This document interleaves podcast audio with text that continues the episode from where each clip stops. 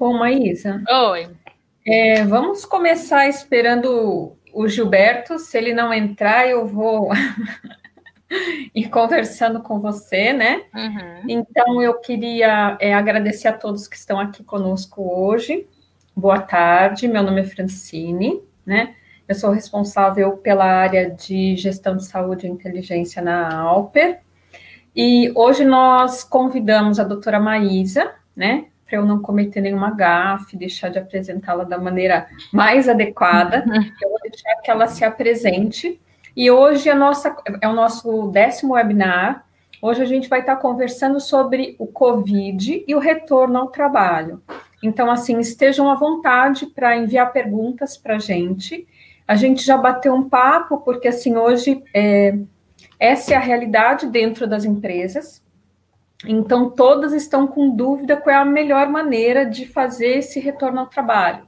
Então, é, podem mandar mensagens aqui para a gente e a gente vai conversando com a Maísa e tirando as dúvidas de vocês, tá bom? Vamos lá, Maísa, se apresenta. Boa tarde, me chamo Maísa, sou médica infectologista, sou médica pesquisadora e infectologista formada pela Fiocruz e atualmente trabalho na área de pesquisa aqui em São Paulo, no CRT AIDS, e sou médica infectologista da Redditor. Ótimo. É, o Gilberto, enquanto ele, se ele entrar, né, conseguir entrar novamente, ele se apresenta no meio aqui com a gente tranquilamente, tá? Nós vamos começar. É, eu queria que você contasse para a gente qual é o panorama geral hoje do Covid. É, por quê? Nós fizemos as primeiras webinars é, é, tempos atrás e a gente passou informações que hoje já não são é, as mesmas. Então, eu queria que você desse um panorama para a gente, como é que começou o Covid aqui no Brasil e o que, que teve de modificação nesse período. É, nós tivemos, tivemos os primeiros casos lá por março, e de lá para cá as coisas mudaram muito porque não é uma doença que a gente leu no livro para aprender, né? Nós todos estamos uhum. aprendendo vivendo. Então, assim, nesses últimos três, quatro meses, nós temos uma experiência é, muito grande de ver o paciente todo dia, o tempo todo. É, o número de internações, os números de paciente, eles, é, eles não estão aumentando tanto mais, mas eles não estão diminuindo. A gente está aqui em São Paulo num platô alto ainda de internação. Todos os dias internam muita gente, mas a gente consegue liberar pacientes para casa que ficaram internados, mas ainda realmente tem bastante gente que está precisando internar. Mas essa curva que todo mundo adora perguntar, né? Ah, você chegou no pico da curva, tudo mais. A verdade é que ninguém sabe, porque a gente fez um isolamento, a nossa quarentena aqui em São Paulo foi bem parcial, né? É, uhum. Assim, muita gente acabou saindo de casa, esses dois meses não foram tão rígidos a, a quarentena. É, teve muita gente que seguiu direitinho, ficou em casa, mas teve gente, muita gente que não, por motivos econômicos, enfim, por diversos motivos. Então, essa expectativa que a gente tem de ah, quando vai abaixar a curva, como que vai ser agora com as pessoas retornando ao trabalho, a gente vai ter que ver na prática mesmo, porque mesmo na quarentena a gente ainda teve muita gente infectada. É, e o que eu observo muito de pacientes meus que realmente estavam seguindo a quarentena e que acabaram se infectando é que alguém sempre, da família sempre acabava saindo para trabalhar. Então, é, recentemente uhum. eu tinha uma paciente que ela está 72 dias em casa. Ela saiu duas vezes para ir no mercado há, dois, há, há, um mês atrás, mas o, o, esposo dela saía todo dia. Então, uhum. é, ele pode ter sido o carreador dela, provavelmente. Então, assim, todo mundo já está um pouco exposto ao vírus, não tem como mais. Assim, todo mundo já conhece alguém próximo, todo mundo, ah, o amigo do amigo, já tem um conhecido já que teve coronavírus, que já internou, que já se recuperou em casa. Então, assim, o panorama é que realmente ainda está tendo muito caso. No, o grande problema que a gente tinha há dois meses atrás era falta de teste. A gente não conseguia testar nem na rede privada, porque não tinha insumo para fabricar teste. Então, Sim. a gente. É difícil a gente saber o número real de casos hoje em dia, porque a gente já tem muita gente curada que não foi testada. Então, e que foi a pessoa que teve o contato com o vírus e não ficou doente, não teve sintomas. É, uhum. Agora a gente consegue testar as pessoas, tanto na rede privada como na rede pública, já tem mais testes disponíveis, e a gente ainda se depara muito com a pessoa que não está sentindo nada e que vem com teste positivo. É, essas pessoas geralmente não precisam de internação, é mais acompanhamento ambulatorial. É, mas ainda tem muitos casos de pessoas que realmente ficam doentes, com a tomografia alterada, que tem febre, tosse, todos esses sinais uhum. do coronavírus. Então, mas eu acho que é bacana, você falou sobre a história do teste, e assim, é, quais as diferenças? Porque hoje o nosso foco é o retorno ao trabalho. E aí a gente recebe diariamente que as empresas querem testar todos os colaboradores. Uhum. Como é que funciona, por exemplo, se eu tenho sintoma e eu vou ao hospital? Qual é, qual é o correto que o hospital tem que fazer em relação ao meu caso, uhum. se eu uhum. sou testado ou não? Uhum. E a segunda pergunta é no caso da empresa. Né? É, é importante realmente fazer esses testes para voltar a trabalhar? Como é que tudo isso funciona? Isso são dois cenários distintos, né? Vamos considerar primeiro a pessoa que está com algum sinal, algum sintoma, que está doente e que precisa uhum. procurar o atendimento médico. Essa pessoa deve procurar o atendimento médico e, nesse primeiro momento, o melhor exame para se fazer é o PCR, tá? Tem várias técnicas de PCR, mas o principal que a gente tem aqui no Brasil é o suave nasal, que é o cotonete, né? Que vai um cotonete no fundo do nariz, na orofaringe e na boca. Esse é o melhor teste que a gente usa para diagnóstico do paciente que está com sintoma, porque o PCR ele é o, o, exame que olha se tem o vírus ou não. Ele não vê imunidade, ele não vê se a pessoa cria anticorpo, ele só mostra se a pessoa está com o vírus ou não naquele momento. E uma vez que ele tá bem positivo, que mostra que ele tem com o vírus associado com os sintomas da pessoa que fez o, uhum. o pronto-socorro, a gente fecha o diagnóstico de coronavírus. E aí. E mais quanto, quanto tempo demora? Porque assim, eu faço o teste, aí quanto que eu tenho que esperar? Isso vai muito de laboratório para laboratório, mas é, dentro do ambiente hospitalar, geralmente umas 24, 48 horas já sai. É, uhum. Nos grandes laboratórios, é essa, eles às vezes até dão uma margem maior de tempo, mas eles acabam liberando geralmente 48, 72 horas eles já liberam esse resultado. Tá. É, e aí eu queria que você falasse dos outros. Aí o segundo cenário é, ah, eu não estou sentindo nada, estou totalmente assintomático e vou voltar a trabalhar. É, o ideal, é, porque tem o custo financeiro, mas o ideal seria a testagem de todo mundo. É, mas não a testagem com o PCR. O, o, exame que a gente usa de triagem, que a gente usa para é, quando tem, a gente tem que triar muitas pessoas, o ideal é o teste sorológico. O teste rápido é um teste que ajuda bastante nisso.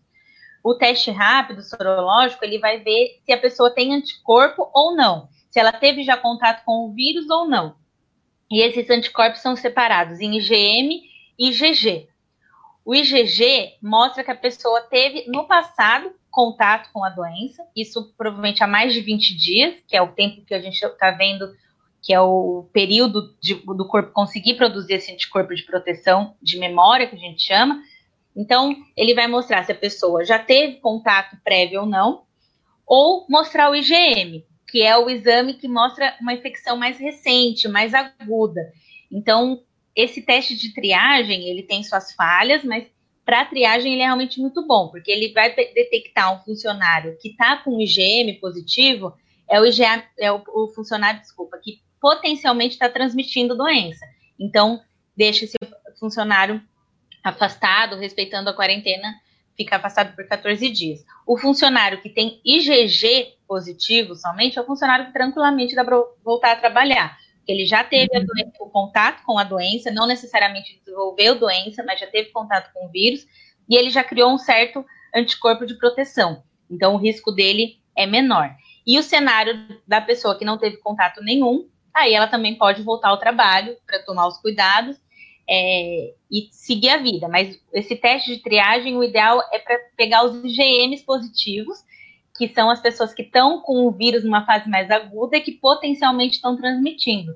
Porque o que a gente observa no coronavírus é o transmissor assintomático, é a pessoa que não está sentindo nada, mas que tem o vírus e ela acaba podendo transmitir esse vírus. Tá. Esse é aquele teste que a gente vai tirar uma gotinha do dedinho e vai pingar como se fosse num plástico que tem lá um lugar onde você pinga gotinha, não é isso? Isso. Tem, tem vários métodos do PCR, mas para triagem esse é o melhor, que ele é o mais rápido. Ele é um teste que sai uhum. é, em pouco tempo e é só um, um, furinho no dedo, como se fosse fazer aquele teste da glicose, que acho que muita gente já fez. Faz um furinho no dedo e coloca ali no, no tubinho e testa rapidinho para ver se a pessoa já teve IgG ou IgM, os dois ou nenhum. Como você está mais na linha de frente, né, trabalhando em hospital, é, dando todo esse suporte agora na época do Covid, o que, que você sentiu de mudança de sintoma do início da pandemia para agora? Teve mudança, os sintomas são os mesmos? O que, que a gente tem que prestar atenção nesse momento? É, o que a gente pegou da experiência da China, a gente viu que as coisas não eram bem assim que a gente imaginava no início. No início, a gente focava muito num quadro respiratório, de febre, tosse, falta de ar, nariz entupido, nariz escorrendo, mas hoje a gente vê que o coronavírus é muito mais que isso. Além desses sintomas, é muito comum o paciente abrir com um quadro de diarreia. É, o paciente estava super bem, começa com uma diarreia, diarreia, e aí a gente testa é, o coronavírus, ele abre com esse é, quadro de trato gastrointestinal.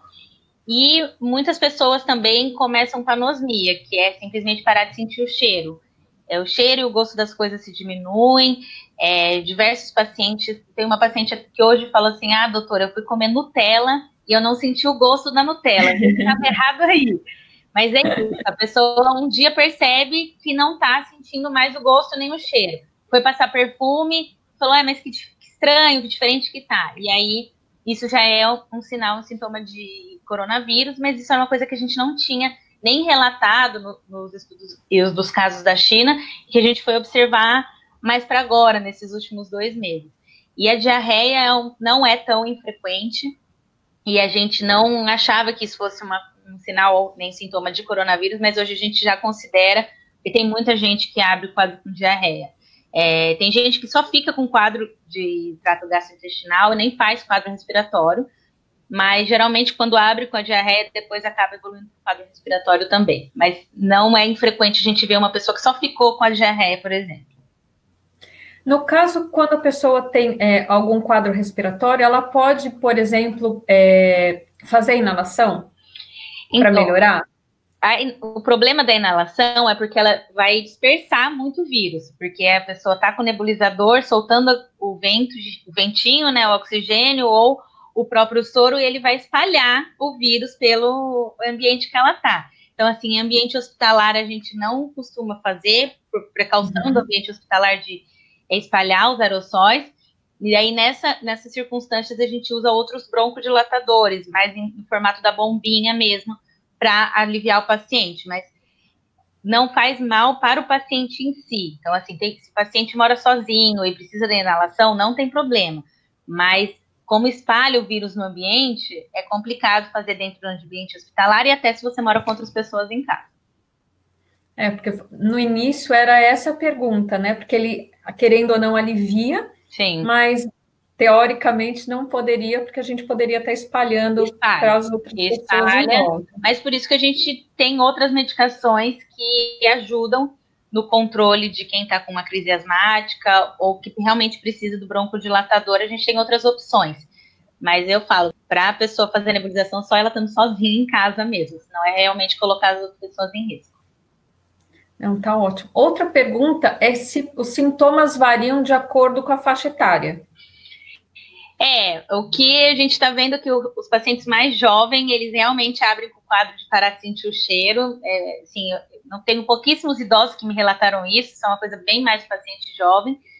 É, mas na prática, no geral, qualquer idade abre com qualquer quadro mesmo.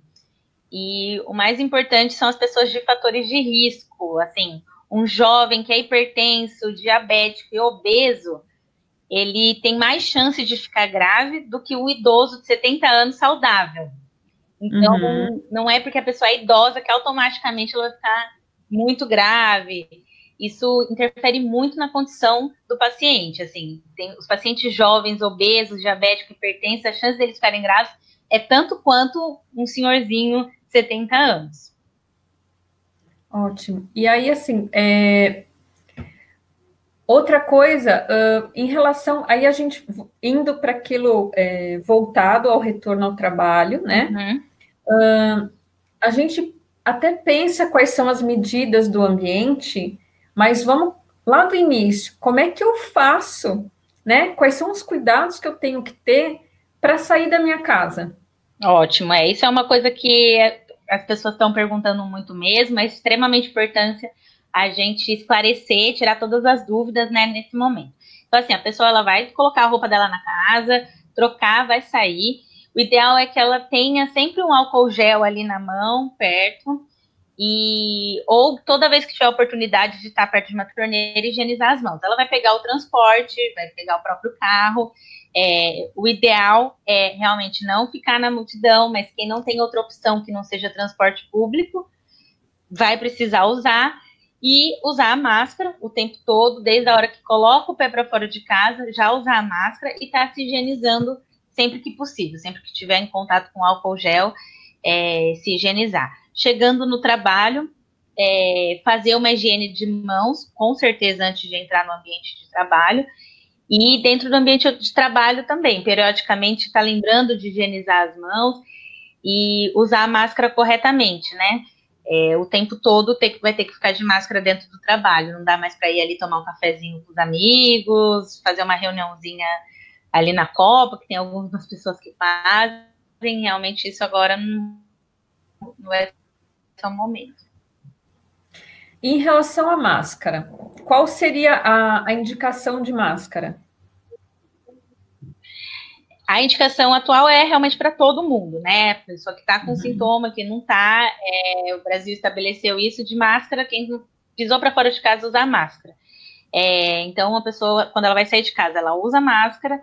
Essa máscara de pano, o ideal é trocar a cada três horas, mas é aceitável que você fique um turno do trabalho com ela. Então, de manhã você coloca uma máscara, fica com essa máscara o dia todo. Aliás, até a hora do almoço, chega na hora do almoço, você almoça e no turno da tarde você coloca a outra máscara que você trouxe. Chegando em casa, você higieniza essas duas máscaras e no dia seguinte é, que tem, o ideal é ter quatro máscaras pelo menos, aí troca as máscaras e assim vai lavando todos os dias. É um trabalhinho, mas é realmente necessário para a saúde. É, e o indicado é isso mesmo, deixar de molho durante é, 20 minutos com água e sabão, ou se a máscara for branquinha, com, pode colocar hipoclorito, secar e depois passar. É isso mesmo? Isso, isso. Esse é, é o ideal. Se a pessoa conseguir fazer isso, é, é o ideal. É que eu falo, as pessoas têm que fazer o máximo possível que elas podem, dentro da realidade delas. É muito difícil a gente atingir a perfeição, todo mundo fazer isso, ter esses cuidados 100% do tempo, é muito difícil, sim. Mas a pessoa está atenta de fazer realmente o melhor que ela pode. Então, se ela puder chegar, lavar, deixar 20 minutos de molho, depois passar, realmente é o ideal. Não, ótimo. E aí, assim, já que a gente está falando no trajeto de ida e volta, quando eu volto para é, casa, trabalhei o dia todo, estou com a minha máscara do primeiro período num saquinho dentro da minha bolsa, para não, não, infectar todo o restante das coisas que estão ali. Vou lavar a minha máscara, ok. Como é que eu faço para entrar em casa? O sapato, a roupa, qual é a indicação? O ideal é chegar em casa, deixar o sapato, sapato na porta de casa, ir direto para o banheiro, tirar essa roupa que você veio da rua, já colocar no cesto de lavar e a pessoa ir tomar um banho já. É, não tem nenhum cuidado especial que essa pessoa precisa ter com essa roupa da rua. Ela precisa colocar num cesto e depois lavar normal. O, sabão de lavar a roupa vai a roupa, né? É, toda vez que chegar em casa, realmente botar essa roupa que veio do trabalho para lavar. Tá, então o ideal é trocar diariamente e lavar diariamente. Lavar. Assim, se você não for lavar diariamente, que acumule é, a roupa, mas não reutilize ela no dia seguinte. Tá, eu vou aproveitar, Gilberto. Se apresenta que você caiu. Não, é, caiu o sistema todo aqui de casa. Internet, telefone, foi um, alô só. Agora eu coloquei novamente no, na internet. Bom, eu sou Roberto, sou médico e sou superintendente médico da Alper. E eu tenho o prazer aqui estar com a Maísa, que é uma excelente infectologista. eu acho que já adiantaram bastante a, a, a, conversa, né? Então, vou tentar de, de gaiato agora aqui. Tá bom. É, a, o, o, seu áudio está um pouquinho ruim. É, se você conseguir, acho que mudar é, para celular, pode ser que fique melhor. Mas eu vou perguntando e enfim, se você conseguir fazer isso nesse período. É, não consigo, está difícil aqui, o celular está tudo ruim aqui. Infelizmente, a nossa tecnologia não está ajudando muito hoje. Entendi. Não, mas sem problema. É... Vamos lá. Em relação à máscara e à roupa, ok. E em uhum. relação, é, Maísa, aos cuidados ao pegar o elevador? É, o ideal é que, se não tiver um dispenser de álcool no elevador, se a pessoa conseguir apertar o botão que ela precisa apertar com o cotovelo, é melhor. Mas eu sei que tem gente que não vai conseguir fazer isso, aí aperta com o dedo, mas já é logo em seguida. Ou com a chave, né? Colocar com a chave. Ou com a chave, ou com a chave. Se tiver qualquer outra coisa que ajude a apertar uhum. é melhor do que ela colocar o próprio dedo ali. Tá. E é, uma outra coisa em relação ao escritório. Então, assim, a gente já fez o trajeto, indo e voltando, os cuidados que a gente tem com a máscara, com a roupa, sapato. E qual é o distanciamento que a gente deve ter entre as posições de trabalho? Porque, assim, no mínimo, eu entendendo das empresas que nós temos contato e a gente tem conversado com colegas da área de saúde, a ideia é que a gente volte para o trabalho de uma forma escalonada. Né? Então, que não volte todo mundo junto, volte metade da equipe de segunda, quarta sexta e metade de terça e quinta, para que todo mundo é, possa voltar de uma forma mais organizada e que a gente tenha alguns cuidados. E aí eu queria que você falasse para a gente qual é esse distanciamento adequado para que a gente consiga voltar da melhor forma possível e diminuir o risco de contaminação. O ideal é ficar com pelo menos dois metros de distância de uma pessoa para outra, intercalar as cadeiras, as mesas e não ter aglomeração. Se for fazer uma reunião que não tenha como ser online, que tenha que ser uma reunião física, as pessoas uhum. continuem respeitando esse distanciamento, mas é hora de evitar a reunião física, é. de estar todo mundo na mesma sala fechada. Mas, ah, com relação e... às empresas que têm recepção e têm é, expedição, que têm contato direto com o motoboy e pessoas externas, qual é a melhor indicação nesse momento? para esse funcionário que fica em contato direto com público de forma geral, o ideal é esse funcionário usar um face shield, que é aquela máscara, uhum. ou ter uma proteção em frente à mesa da pessoa, como tem muitos hospitais que tem, banco, é, tudo uhum. mais. É, uma, uma, barreira física, é, a chance de, da pessoa infectar diminui, porque uhum. ela vai bloquear qualquer gotícula, aerossol do, da pessoa, do público em geral que estiver ali falando com ela. Esse pessoal que faz uso também manipulação de papel, então envelope que cheira, tudo, qual é a minha indicação? A luva está fora de indicação, correto? É, ou é, as pessoas que ficam manipulando papel ou qualquer outra coisa, que elas mais têm que ter consciência é da higiene das mãos, tá? Elas têm que ter um dispensing de álcool gel ali do lado delas, com elas, para qualquer depois de manipular qualquer coisa que seja, um papel, caneta, ou com o próprio computador, vai ali e passa o álcool gel.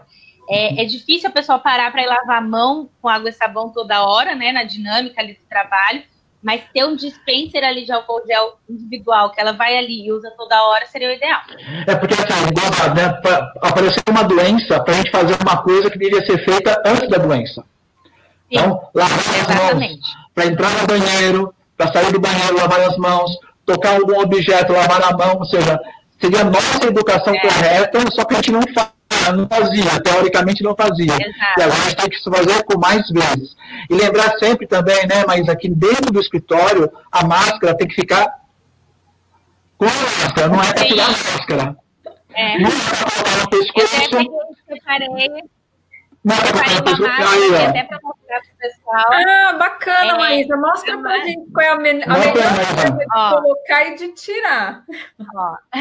É, porque assim, a máscara, ela tem que proteger o nariz e a boca. Não é para usar máscara no queixo, deixar o nariz para fora, porque é a mesma coisa de não estar tá usando. Quando você pega a máscara, você tem que pegar pelos elásticos ou pelo canto dela, colocar no rosto, colocar em volta do nariz e ficar assim com a máscara. Você pode ajeitar ela no nariz quando ela tem um ferrinho, higieniza as mãos e vai fazer as coisas. Ficar muito importante com a máscara no nariz, nariz dentro da máscara, porque o que eu mais vejo é as pessoas usando a máscara assim. Uhum. Isso não tem efeito nenhum. Tá? Aqui no pescoço. Aqui, é, não. Aí, para você tirar a máscara, você pega pelo próprio elástico e pronto, tira. Não coloca a mão aqui nessa superfície da uhum. máscara, porque essa é a que a gente considera como a superfície potencialmente contaminada, que é a superfície que está te protegendo. Então, não adianta você colocar a mão direto aqui na máscara e nem usar ela fora do rosto, porque senão você não vai estar sendo protegido. É. Essa semana eu vi na internet, não sei se você viu, pessoal da dica do, da camisa velha, para pegar os dois botões da camisa velha. Vocês viram essa? Não. Que você tem, Não você tem uma máscara que tem, pega ele e machuca. Então o pessoal pega dois botões da camisa antiga, velha, recorta. Então você tem dois botões. Você vai pegar por atrás, então você põe o botão no elástico, no outro, e não vai apertar aqui atrás da orelha. Ah, é uma boa. É, é, e sempre lembrar da pessoa usar uma máscara adequada para o rosto dela, porque às vezes fazem máscara muito claro. pequena para o formato do rosto da pessoa, aí o nariz fica para fora. Então, assim, cada um tem um tamanho de rosto, né? Então, uhum. sempre tem uma máscara que realmente cubra o seu rosto todo. Bacana lembrar disso, porque a minha aperta o nariz. Pois é, então assim, o que eu mais vejo é ah, eu, a família comprou um, um, kit de máscara, mas cada um tem um tipo de rosto. Aí para o marido ficar muito pequeno, para a criança ficar muito grande. Então você tem que achar uma máscara que caiba direito no seu rosto, que você consiga ficar com ela. Porque se é uma máscara que está te incomodando toda hora, você não vai ficar com ela. Você vai puxar toda hora para tentar respirar um pouquinho melhor. Então, achar uma máscara que caiba realmente no seu rosto, que você fique confortável na medida do possível, para ficar todo o período do trabalho usando ela. Essa semana eu vi o pessoal dando a dica, até a Raquel deu essa dica também, a gente pensar que a nossa mão acima do ombro não é para colocar em nenhum lugar do rosto. Não, é exato. Então, na hora que você pensar levantar a mão, não é para colocar é. em nenhum lugar do rosto. É, é porque normalmente... isso é uma coisa que a gente faz sem pensar, né? A gente faz o quê? A, a gente, gente coça o nariz aqui na frente, porque está é. incomodando no nariz, por exemplo, né? Exato. Então, é, é porque a pessoa, ah, não estou respirando direito, está muito apertado, ou ela fica frouxa, caindo, e fica puxando a máscara toda hora no nariz, ajeitando. Então, você tem que ter uma máscara que se adeque direitinho ao tamanho do seu rosto, e você esqueça do pescoço para cima, não é para colocar a mão em hipótese alguma. Não é fácil, você tem que se policiar para isso. Uhum. É, a máscara ajuda nisso, porque você fica policiando, ah, não tô com a máscara, mas mesmo no período que você não tá com a máscara, assim, a gente está num momento que não é para colocar a mão no é, rosto e, sem ter acabado de higienizar. Eu acho que a gente vai pegar um costume do povo japonês. O povo japonês, quando fica gripado, é. eles põem a máscara para evitar que ele contamine as outras pessoas. Então, eu acho que vai ser um costume é, que a gente vai ter, que vai ficar. É porque assim, Bom. a gente nunca valorizou a gripe, né? A pessoa que está com gripe, ela está trabalhando normal, está fazendo as coisas normais. Mas esse hábito a gente já tinha que ter adquirido desde sempre, né? Porque a, a gripe está aí circulando também, e essas são medidas que previnem também os quadros de gripe. Ô, Fran, você já falou, desculpa, eu estou atropelando, mas você já falou da testagem nas empresas ou ainda não? Então, a gente falou sobre os tipos de, de teste que são possíveis, e aí a Maísa falou sobre o teste rápido, sim, já tocou no assunto. E aí, é, uma outra pergunta que tem a ver com essa parte do, do escritório, é, além do distanciamento que a gente tem que ter, né, de entre uma baia e outra, entre uma mesa e outra, quais os cuidados que a gente tem que ter de higienização dos postos de trabalho? Ou dos equipamentos? É, pelo menos duas vezes por dia é, higienizar as superfícies onde as pessoas estão tocando, é, pelo menos duas vezes por dia, é, ter essa higienização, um álcool ou qualquer desinfetante ali na mão para estar tá sempre desinfetando. Como eu disse, a manutenção periódica do ar-condicionado, porque é uma coisa que muitas empresas acabam deixando às vezes passar. Isso realmente é muito importante nesses ambientes fechados, que tem um ar-condicionado legal. Com relação ao ar-condicionado, nesse período agora, desligar o ar-condicionado ou não? O ideal seria ficar com a janela aberta, ventilando. Se tem essa opção, o ideal é ficar com a janela aberta, ventilando o ar, deixando o ar circular. Mas como tem muitas empresas que, que é ar-condicionado central, que não tem janela, que é fechado e que não tem outra alternativa, é ter a manutenção periódica mesmo do, do ar-condicionado, a manutenção. Assim, então, essa pergunta essa semana eu fiquei na dúvida até. Eles têm os bebedouros para você encher a garrafinha de água. Então, eu olha, se não higienizar, tudo, porque você vai pegar a garrafinha, põe na boca e põe lá dentro. Então, assim, melhor não usar o bebedouro e levar o garrafão de dois é. para você distribuir na sua garrafinha normal, né? É, se a, se a pessoa puder já levar a própria água, levar as suas próprias coisas, é, é melhor. Se não, quando a pessoa for usar o filtro, ter que colocar a mão, tocar a mão para encher a garrafa, ela higieniza um pouquinho antes e depois higieniza também para a próxima pessoa poder usar. É, tem que ficar higienizando todas as superfícies que tocam, né? É, ter o máximo de cuidado dentro da realidade, porque é o que eu falo, o, o perfeito é muito difícil de fazer. Uhum. Então, para ter o melhor possível, né? Se não dá para ser o perfeito, que seja o melhor possível. Sim, porque ir no banheiro, por exemplo, a pessoa vai precisar ir no banheiro no meio do dia. Então, ela já, é, as superfícies, principais superfícies que se usa, depois que ela usa, para a próxima pessoa usar, por exemplo, no banheiro, tem um paninho ali, descartável de preferência, uhum. que ela borrifa o álcool, passa ali na pia, na torneira, na, na descarga, para daí a próxima pessoa que for usar, o risco de transmissão ser menor. Mas, por exemplo, é impossível a pessoa ficar o dia todo sem usar o banheiro, né? Usar banheiro em casa, depois no final do dia. O banheiro é uma coisa que vai ter que ser compartilhada. Então, ter esses pequenos cuidados é, para evitar cada vez mais o risco de transmissão. E aí, Maísa, é, eu estava pensando também em relação a essa parte, a gente falou dos testes. Então, quando você pensa nos uhum. testes para a empresa, qual seria a sua indicação? Né? Porque assim a gente recebe muito esse questionamento, e aí eu gostaria que você explicasse, porque às vezes o fato de eu fazer o teste, eu tenho a falsa sensação de que eu estarei para sempre protegida né? É, não. E a ideia não é, é essa. Eu queria que você não. explicasse é, sobre isso e também em relação àquele teste do termômetro quando o indivíduo chega no trabalho. É, o, o, o, termômetro, você verificar a temperatura da pessoa, ela funciona muito bem como triagem, porque você já está identificando que a pessoa está com febre e já é um possível paciente com, com coronavírus, então você já vai deixar que essa pessoa não entre dentro do ambiente é, do trabalho. Então, é uma pessoa que você já consegue triar ali um possível paciente, né? Uma possível pessoa que está com coronavírus. E os testes de triagem de laboratório, o ideal é realmente o teste rápido de sorologia, que é isso que estão fazendo nos hospitais. É, a maioria dos hospitais hoje em dia, os pacientes que internam, mesmo que não sejam quadro de coronavírus, quase todos estão sendo testados com esse teste rápido de sorologia. Aí o paciente, um exemplo, eu tenho um paciente que internou ontem com uma infecção urinária. Ele só tem infecção urinária, não tem mais nada. E aí ele veio com IgM positivo. Uhum. Então a gente consegue identificar que esse paciente está com uma doença em atividade aliás, ele tem um contato atual com o vírus, não necessariamente ele vai desenvolver os sintomas do coronavírus ou não, mas é um paciente que a gente já aloca em outro setor. E aí, e a triagem vindo negativa ou com IgG, que é o, só o anticorpo de proteção, volta ao normal.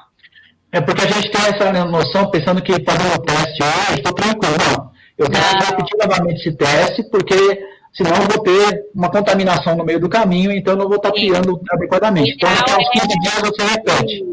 De 15 a 20, 30 dias, é, o ideal seria fazer essa testagem periódica. É, claro que isso envolve custo, vai muito de empresa para empresa, é, como as empresas que estão fazendo retorno gradual, escalonado, vai testando quem vai estar tá voltando, e acho que até para isso, para custo, é mais fácil, porque você não precisa fazer todo mundo de uma vez só. Uhum. Você vai fazendo, tem grandes bancos, quase todos os bancos estão fazendo isso já. Eu tenho diversos pacientes bancários que quase todos os bancos já estão fazendo isso, testando todos os pacientes para voltar, é, todos os funcionários, desculpa, para voltar. E é um, mais um jeito de você conseguir identificar alguém que possa estar tá com coronavírus e não estar tá sentindo. Porque esses testes de triagem, eles valem para os assintomáticos, porque a pessoa que está com algum sintoma de coronavírus, ele já não vai trabalhar, ele já vai procurar o atendimento hospitalar. Mas a gente tem essa questão do assintomático que está com o vírus, pode estar transmitindo e não sabe. Então, esses, essas triagens, tanto com a temperatura é, e os testes rápidos, funcionam para isso. E da mesma forma, quem tem GG positivo também não tem que ficar tranquilo também, né? Porque a gente não sabe é, ainda não. qual é a movimentação. É a pergunta de um milhão de dólares, né? Quem, eu já peguei uma vez, eu pego de novo, não sei, quem sabe, quanto mais eu quero saber. Então, quem já teve, continue com os cuidados de como nunca teve. Porque a gente não sabe se pega de novo ou não. Maísa, eu vou aproveitar para perguntar, porque assim, uhum. as pessoas às vezes não conseguem nem entender o que significa, mas assim, ouviu, por exemplo, é, na mídia. Então, uhum. assim, por que, que tem gente que não converte a sorologia? O que, que significa isso para as pessoas entenderem? A sorologia é o anticorpo, é se a pessoa criou anticorpo contra a doença ou não. Por dois motivos. Por simplesmente ela não produzir anticorpo, isso não significa que a imunidade dela é baixa, isso só significa que talvez a quantidade de vírus que ela foi exposta é muito pouca e o corpo não produz anticorpo ou falha do teste mesmo. A gente tem 30% de falsos negativos nos testes que a gente tem disponível no Brasil.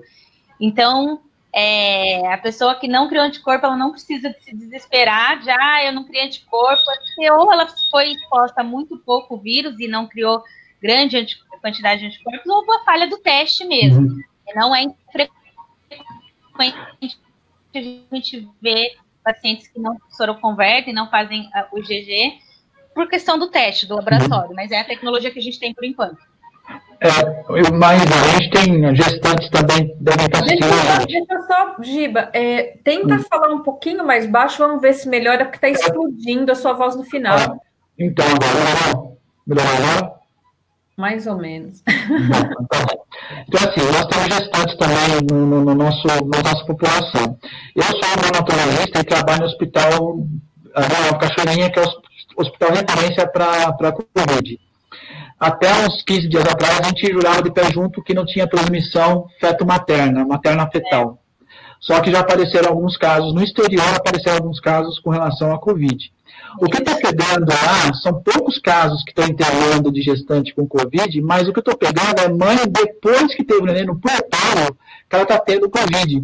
E os neném estão internando porque eles não podem ficar com a mãe, porque ela senão vai contaminar.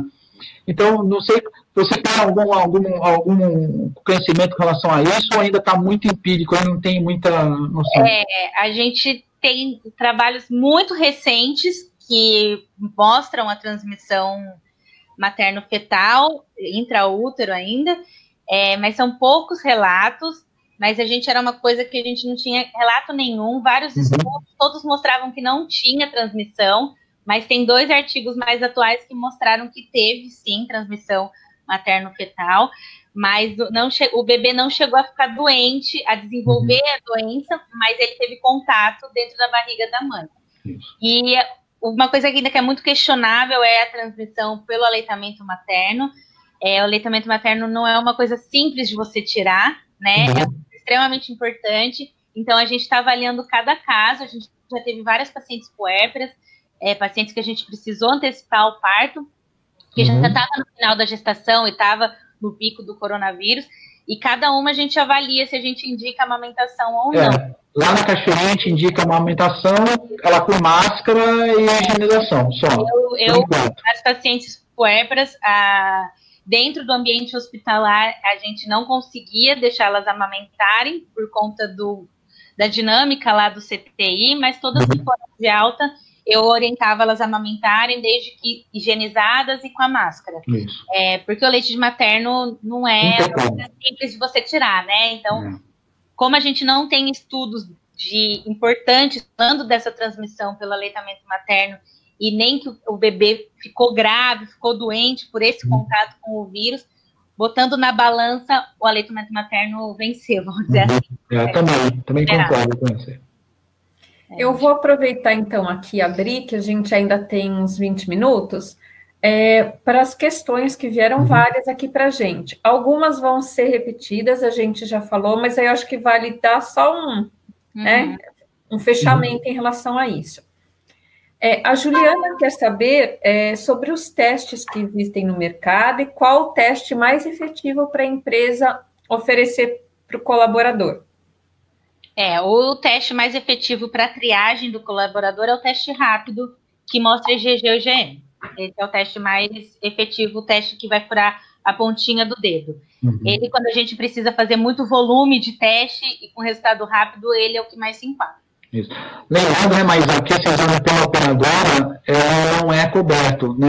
Só o RT-PCR que é coberto pela operadora, que é o SUAB que a gente faz nasofaringe.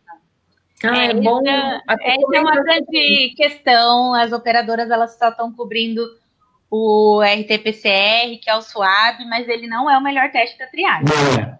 Então, não é. as empresas. Depois do décimo, até o décimo quinto dia que a gente vai fazer, porque daí já converteu é. os anticorpos. Esse para o paciente que está doente, em, geralmente em 48 horas a gente já acaba fazendo o PCR, que é o cotonete no nariz, é, e a sorologia a gente não faz muito para diagnóstico de quem está doente ali.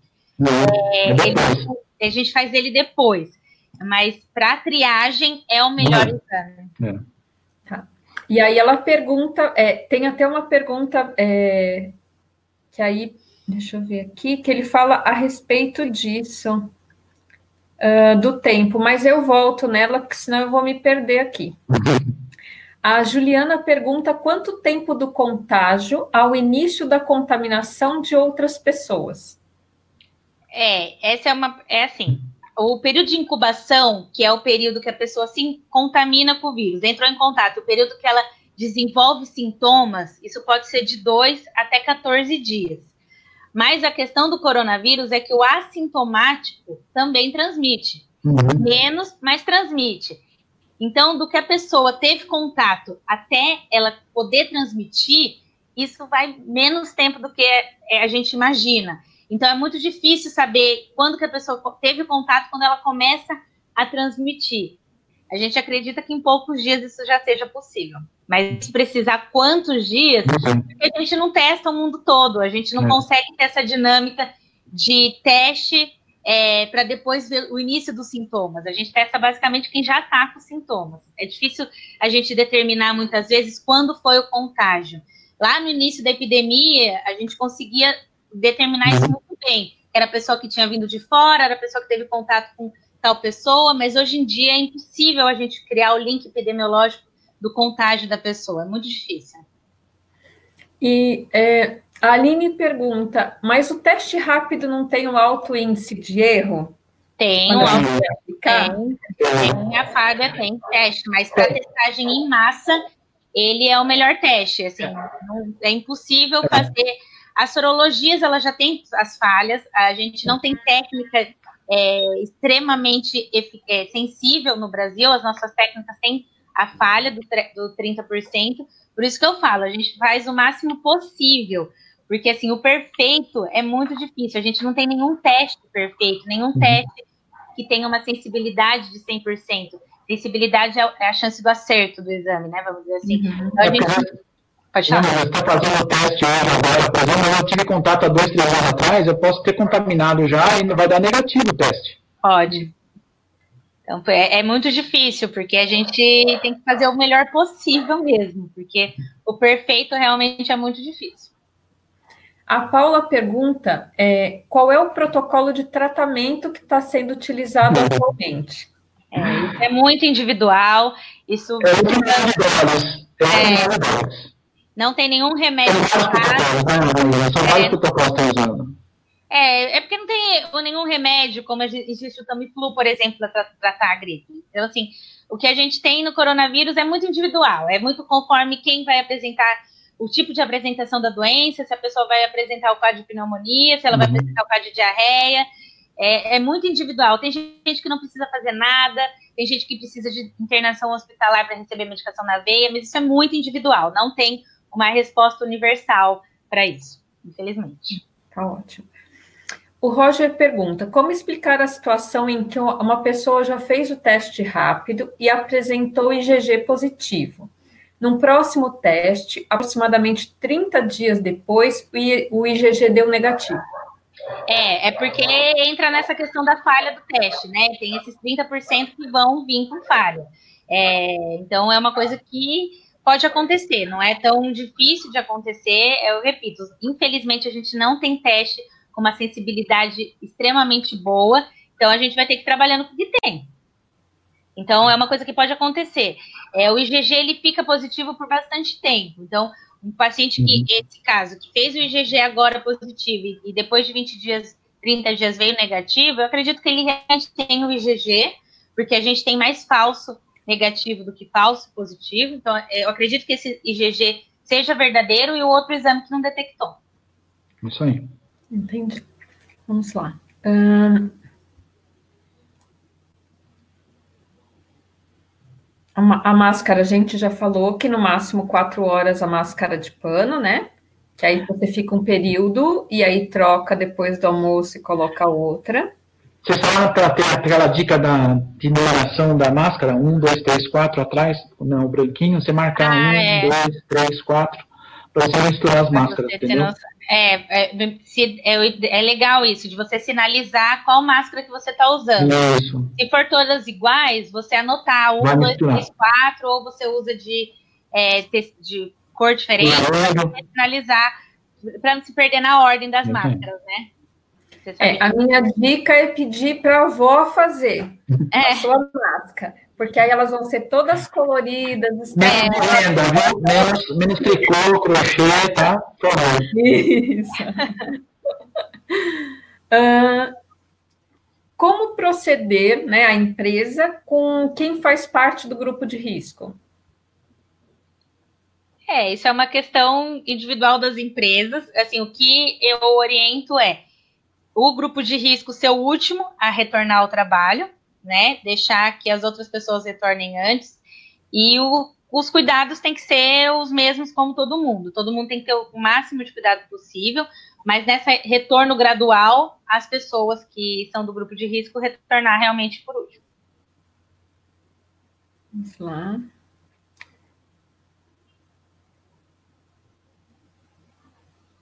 Desculpa, é que eu me perdi aqui, que o pessoal, além de mandar aqui no chat, está me mandando no WhatsApp. Francine, pergunte. ai, ai, meu Deus. Ah, quem faz parte do grupo de risco, ok.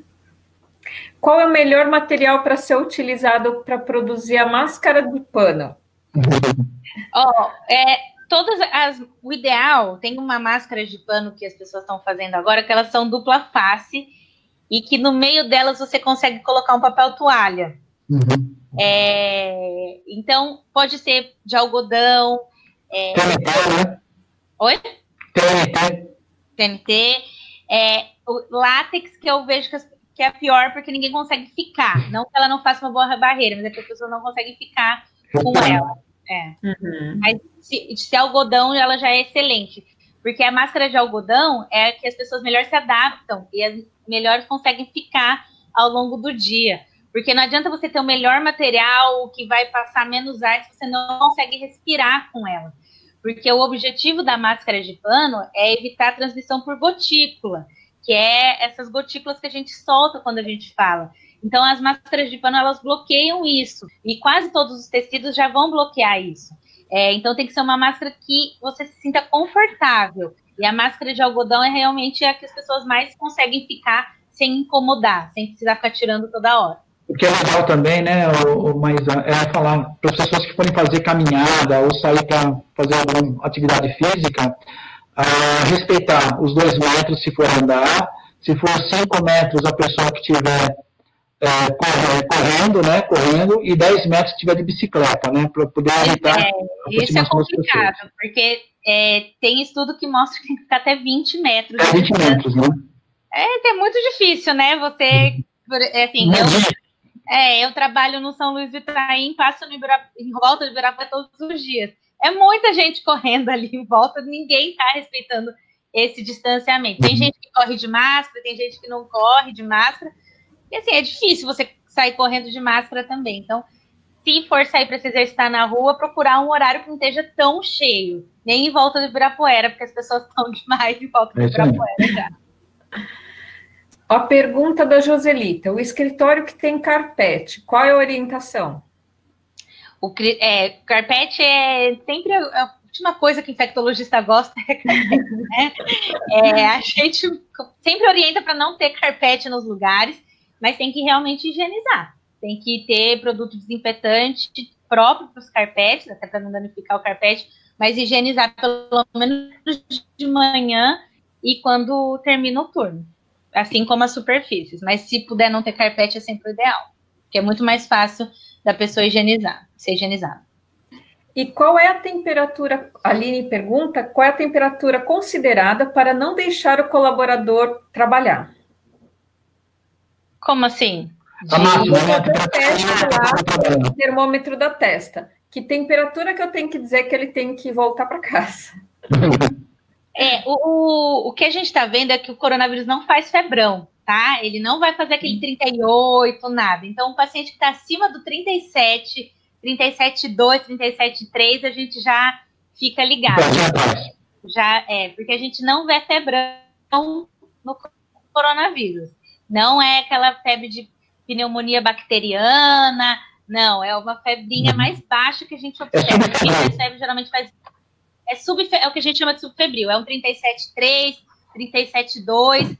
A gente já orienta realmente procurar atendimento, não não deixar esse funcionário entrar para trabalhar, não. Então, é importante falar isso, porque não é febre, né?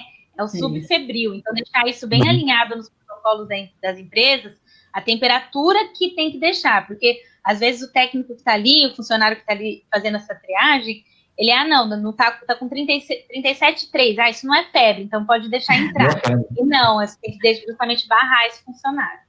É, e aí vai de encontro com aquilo que você já tinha falado sobre, né? Porque é, aqui no Brasil não é aquela, aquele sintoma característico não. que foi na China. É, né? não. Febre a gente vê. É, a gente vê febre em basicamente metade dos pacientes e muitos é essa, essa temperatura subfebril. Então, por isso que funciona muito bem como triagem, porque você uhum. já consegue triar uma parte dos possíveis infectados com essa testagem da, da temperatura e que é fácil, é rápido e realmente assim, quase todos os lugares, dentro do hospital também, quando eu entro no, no, hospital, no estacionamento, eu já sou, as pessoas já veem minha temperatura, quando eu entro para trocar a roupa, porque dentro do ambiente hospitalar a gente fica só com a roupa de hospital hoje em dia, uhum. então quando eu entro na sala para trocar a roupa, testam minha temperatura, depois quando eu saio, testam minha temperatura, então isso os hospitais estão fazendo, as grandes empresas também já estão fazendo, testar a temperatura, pelo menos quando entra e quando sai. Aí é, é bacana, é, eu, eu brinco, porque querendo ou não, eu sou da área da educação, né? Um dos meus papéis fundamentais dentro da minha profissão é educação. Então, eu acho que cada momento que você tem a possibilidade de estar junto com o seu colaborador, com o seu paciente, é você aproveitar o momento da triagem.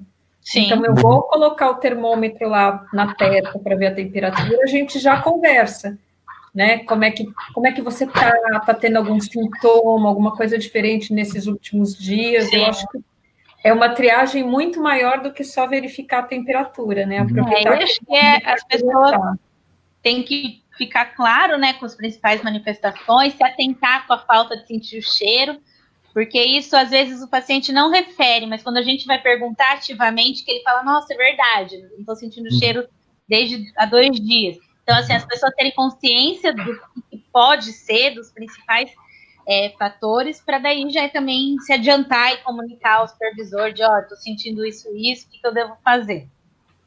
E mais uma coisa do cheiro, que aí já me perguntaram também, coisa do cheiro, que aí já me perguntaram também, quando que ele volta ao normal? Olha, isso é a coisa mais variável. Tem gente que volta super rápido, tem gente que demora. Não tá tendo um padrão ainda. Assim. Tem gente que ficou dois meses sem sentir cheiro e agora tá voltando. Tem gente que volta antes. Mas isso não significa que a pessoa está doente ainda, que ela tem atividade.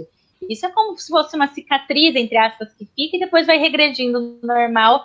Mas não tive não vi ninguém até agora que ficou permanentemente sem sentir o E nós, não ficou internado também, né, mas também tem alguns problemas respiratórios que vai continuar ainda um tempinho ainda. Ah, então vai demorar um pouquinho para voltar ao normal. Isso, isso. Se a pessoa faz um comprometimento pulmonar, faz aquela pneumonia é, viral, desculpa, típica do coronavírus, se ela tem um comprometimento importante, de 50% ali da tomografia, ela vai demorar mais para voltar ao pulmão 100%. Ela geralmente demora uns 40 dias, às vezes dois meses para a tomografia voltar a ser o que era antes.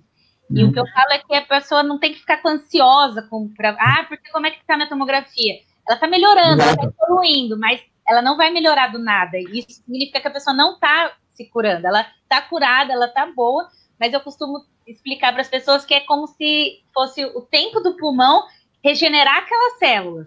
Então, se a pessoa teve muito acometimento, vai demorar mais tempo para o pulmão produzir células novas para voltar ao normal dele. Então, o fato da pessoa não estar tá com a imagem totalmente é, melhorada já na alta ou nos próximos dias, não significa que ela não está melhorando clinicamente. Aproveitando esse palavra pulmonar, o fumante você considera alto risco?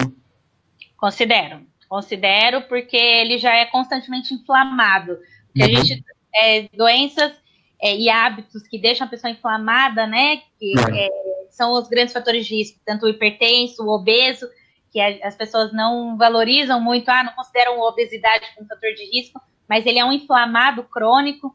Então, obeso, hipertenso, diabético, tabagista, coisas que nas outras doentes, nas outras doenças as pessoas não consideravam tanto como um fator de risco, no coronavírus a gente está vendo como sim um fator de risco importante. Não. E o tabagista, como ele já tem alguma né? doença inflamatória no pulmão, por estar tá expondo toda hora ao, ao tabaco, ele é sim considerado um fator de risco. Aqui a Áurea perguntou 20 vezes, a Áurea trabalha conosco, tipo, Fran, Fran, Fran. Então não posso deixar de perguntar. O melhor teste para identificar quem já teve a doença. Uma coisa bacana que eu acho que você já falou, que é essa coisa do pulmão, que no início, quando não conseguiam fazer o teste para ver se era Covid, eles estavam fazendo a tomografia, e aí dava essa alteração mesmo. Então é o que você falou é, a tomografia vai continuar ruim por um período. Vai. E em relação ao teste, tive, fiz o, a tomografia, deu é, Covid, que teste que eu vou fazer depois? É, então, essa é uma grande coisa, porque a OMS e até o Ministério da Saúde, eles não têm essa orientação muito clara. Eles orientam que o paciente, depois de 14 dias, tendo os três últimos dias assintomático, ele já pode voltar a trabalhar. Seguir a ah, então você já é... respondeu a da Aline, que a Aline perguntou isso. Seria adequado afastar por 14 dias, acompanhar e depois de três dias sem sintoma pode trabalhar. Isso, mas é, a uhum. gente, eu, doutora Raquel, nossa equipe, a gente acompanha todos os pacientes que ficaram internados. Eu que faço esse acompanhamento ambulatorial de todos eles. E eu acho que as pessoas realmente, se tiverem é, como, procurar uma assistência para acompanhar porque as pessoas elas criam anticorpos em tempos diferentes, elas eu sempre peço para repetir o PCR, né, o cotonete do nariz, elas negativam esse exame em tempo diferente, e o paciente que teve um acometimento pulmonar importante, ele tende a ficar com o exame positivo mais tempo do que os outros. Então, é um paciente que eu sempre acabo deixando afastado mais tempo, porque uhum. a tosse demora mais para passar, ele é, demora mais do que as outras pessoas para voltar. Mas pelo Ministério da Saúde, 14 dias, você tendo já três dias assintomáticos, você já pode voltar a trabalhar. Mas eu acho que uhum. quem tem condições deve procurar sim uma assistência especializada para acompanhar. E aí, o melhor é, exame depois disso tudo? Eu peço os dois. Eu os faço dois. gosto de sorologia e PCR. Eu gosto de ver o PCR negativo do paciente, eu gosto de ver os anticorpos dele. Eu gosto dos meus pacientes, são os dois. Entendi. Aí eu vou aproveitar o gancho e perguntar daqui da Socorro. Uma pessoa pode permanecer mais de 30 dias com o vírus? É, é essa é, não é uma coisa tão rara de acontecer. Eu acredito que a gente acredita que não, mas tem muitos exames que continuam positivos. Eu tinha um paciente que ele ficou dois meses com o exame positivo. Mas é que o nosso teste de PCR, ele olha se tem o vírus ali, mas ele não diferencia se é vírus vivo, viável, que transmite, ou se é só fragmento de vírus, como se fosse só um resquício de uhum. vírus no organismo. Uhum. Então, esse, o paciente que ficou bem doente, que precisou ficar internado, que a gente vê que ele teve uma alta carga de vírus, ele vai demorar mais tempo para conseguir eliminar qualquer tipo de vírus, qualquer resquício de vírus do corpo. Então, ele realmente pode ficar dando o exame positivo mais tempo. E aí é nesse momento que a gente olha junto, analisa junto com a sorologia. Porque se a gente vê que esse paciente que está mantendo o exame positivo, ele já produziu bastante anticorpo e a pessoa não está sentindo mais nada, já tem um tempo, a gente considera essa pessoa como curada e isso só fragmento de vírus. Mas por isso que eu falo, tem, é, cada pessoa é uma pessoa, não estou conseguindo ainda ver um padrão, como eu consigo pedir exames de tanto PCR como de sorologia dos meus pacientes, não tem muito um padrão ainda de ah, quanto tempo que com certeza vai zerar o PCR, ou quanto tempo com certeza eu vou ainda ter, já vou ter anticorpo, isso ainda é muito individual, assim, os tempos ainda estão mudando. Gente, a gente chegou em uma hora de webinar, a gente tem que encerrar. Tem algumas perguntas aqui é, que ainda ficaram. Uh, mas eu acho que tem muito a ver com tudo isso que a gente conversou. Deixa eu ver se. Tá, eu acho que a última, só para a gente fechar, e aí eu posso responder, que as empresas. É, o Márcio pergunta se as empresas não pensam em adotar horário flexível. Na verdade, Márcio, a grande maioria já tem plano para isso. Então, aquela retomada que eu falei de metade é, de, da equipe vir em dias alternados e também de horários alternados, para evitar é, o horário maior é, pico, né? Então, entre as sete e as nove, eles pensam sim em fazer esse escalonamento. As outras perguntas eu não tenho como responder, mas elas têm muito a ver com o que a gente já fechou aqui. E aí eu queria agradecer muito, Maísa, a sua participação conosco, né? É muito bacana é, alguém que esteja na ponta participe, a mesma coisa o Gilberto, né? Uhum. Você como infectologista, ele com, como neonatologista, queria agradecer os dois, é que o Giba é da casa, mas a Maísa é nossa convidada eu, hoje. Eu falo que eu não sou linha de frente, sou linha de frente, do lado, atrás, porque eu vejo, é, eu, trabalho, né, é, eu trabalho no pronto-socorro, então eu vejo o doente que está ali entrando no pronto-socorro, vejo os pacientes internados, depois vejo paciente no consultório, eu vejo todas as fases. Eu na linha de frente, eu falo, não, eu estou em todas as linhas dele. Mas foi um prazer falar com vocês, muito obrigada, fico aqui à disposição sempre que precisarem.